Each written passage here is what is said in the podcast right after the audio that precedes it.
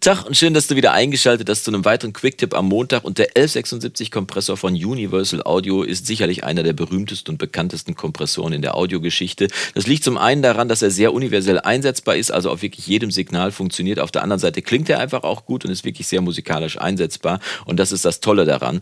Toll ist aber auch, dass er mittlerweile so eine Legende geworden ist, dass viele DRWs mittlerweile auch in den Standard-Plugins eine Emulation vom 1176 dabei haben. Das heißt, man muss gar keine teuren Dritt-Plugins kaufen, sondern hat ihn sogar an Bord Studio One hat zum Beispiel in dem Fat-Channel seit äh, Version 3.5 auch einen 1176-Klon drin, was ich wunderbar finde, denn ich benutze den 1176 regelmäßig auf meinen Vocals zum Beispiel, standardmäßig. Und da habe ich eine Standardeinstellung, die ich vor Jahren mal gelernt habe von einem Audio-Guru, die habe ich ausprobiert, festgestellt, funktioniert, Bombe und seitdem habe ich sie auch nie wieder, äh, nie wieder geändert, sondern benutze sie regelmäßig auf meinen Vocals, nicht nur auf Gesang, sondern auch auf Sprache funktioniert es wunderbar. Das heißt, die Sprache, die du jetzt gerade hörst, ist auch mit einem 1176 äh, versehen, der genauso eingestellt ist wie das, was ich dir gleich zeige. Das Tolle ist, wir hören uns das heute nicht nur an, also ich zeige dir nicht nur, welche Einstellungen ich mache und wir hören uns nicht nur an, was dabei passiert, sondern ich kann dir auch an der Wellenform zeigen, was der 1176 tatsächlich mit der Wellenform, also mit dem Audiosignal macht. Das heißt, wir hören es nicht nur, sondern wir äh, können es uns auch anschauen, was er damit macht. Es lohnt sich also dran zu bleiben. Zunächst aber hören wir einmal in das Ausgangsmaterial. Ich habe hier unseren Community-Song, den wir im Moment bearbeiten, falls du nicht weißt, wovon ich rede, kann ich dir oben einmal ein Video ein, äh, ein Video, einen Link einblenden. Da kannst du mal reinschauen, worum es da genau geht. Wir schreiben einen Song zusammen. Und äh, hier sind jetzt die Vocals, die ich bearbeiten möchte. Ist noch kein Kompressor drauf, dementsprechend hören wir einfach mal rein, was jetzt der Status quo ist. And my heart was rock and roll, my heart was rock and roll with you. Yeah, my heart is rock and roll, my heart is rock and roll with you. Und da kann man schon hören, dass die Heart of Rock and Roll, das sind sehr laute Vokale und äh, sehr laute Anteile in der Stimme, die gut rausstechen. Auf der anderen Seite ist das Juhu sehr leise und dementsprechend ist das weniger gut zu hören. Das kann man hier auch an der Wellenform sehen. Ne? Hier sind die lauteren Teile. Heart of Rock and Roll sticht hier in der Wellenform stark raus und das Juhu hier hinten ist dann doch eher der leisere Teil.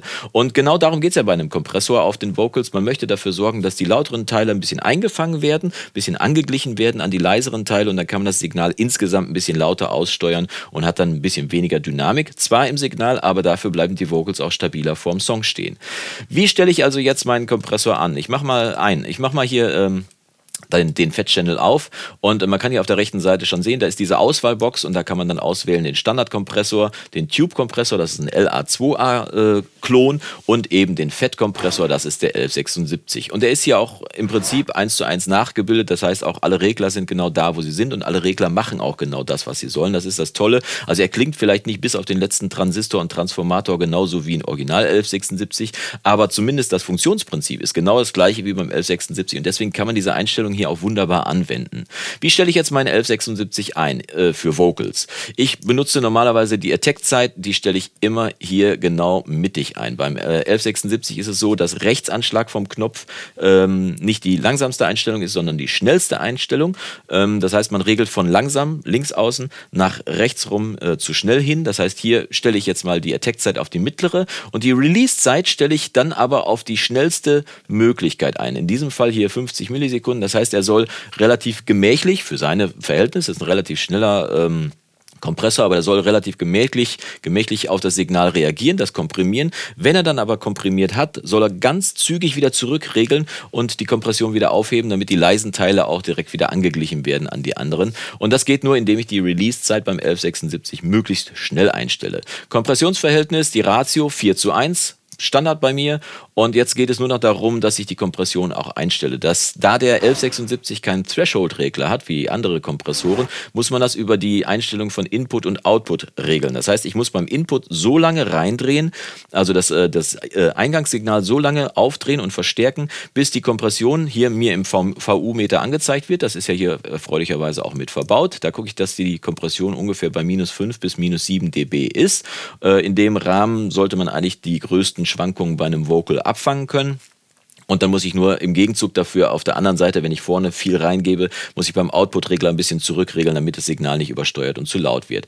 Den Prozess schauen wir uns jetzt einfach mal an. Also die Attack-Zeit auf die Mitte, auf die Mitte eingestellt, die Release-Zeit auf den schnellstmöglichen Wert 4 zu 1 und dann regeln wir jetzt einfach mal, ich aktiviere ihn mal, dann gucken wir mal, wie wir es am lebenden Objekt einstellen müssen, damit äh, das Signal ordentlich komprimiert wird. Ähm, los geht's heart was rock and roll. My heart was rock and roll. With you.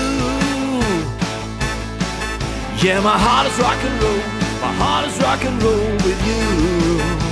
Mal gucken, wie viel wir haben. Although I'm growing old, my heart I'm feeling whole and blue. Von vorne.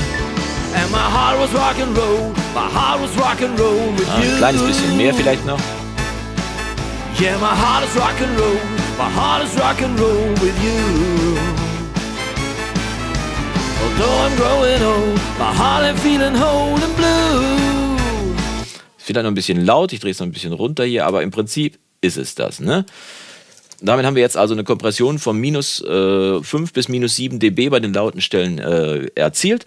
Auf der anderen Seite konnten wir das Signal dann entsprechend auch ein bisschen im Pegel noch anheben, ne? im Input mehr reingegeben, im Output noch ausgeglichen. Das heißt, insgesamt sollte das Signal ausgeglichener sein von der Dynamic Range. Die dynamische Abteilung wird dann halt eingeschränkt, der dynamische Umfang, aber genau das ist es ja, was wir wollen, ne? damit eben keine lauten Teile rausstechen, keine leisen Teile untergehen. Und das ist das Ergebnis. Ne? Super einfach einzustellen. Attack-Zeit auf mittleren Wert, Release-Zeit möglichst schnell 4 zu 1 und dann einfach nur noch mit dem Input so weit regeln, bis man 5 bis 7 dB Kompression hat. Wir hören noch mal kurz rein.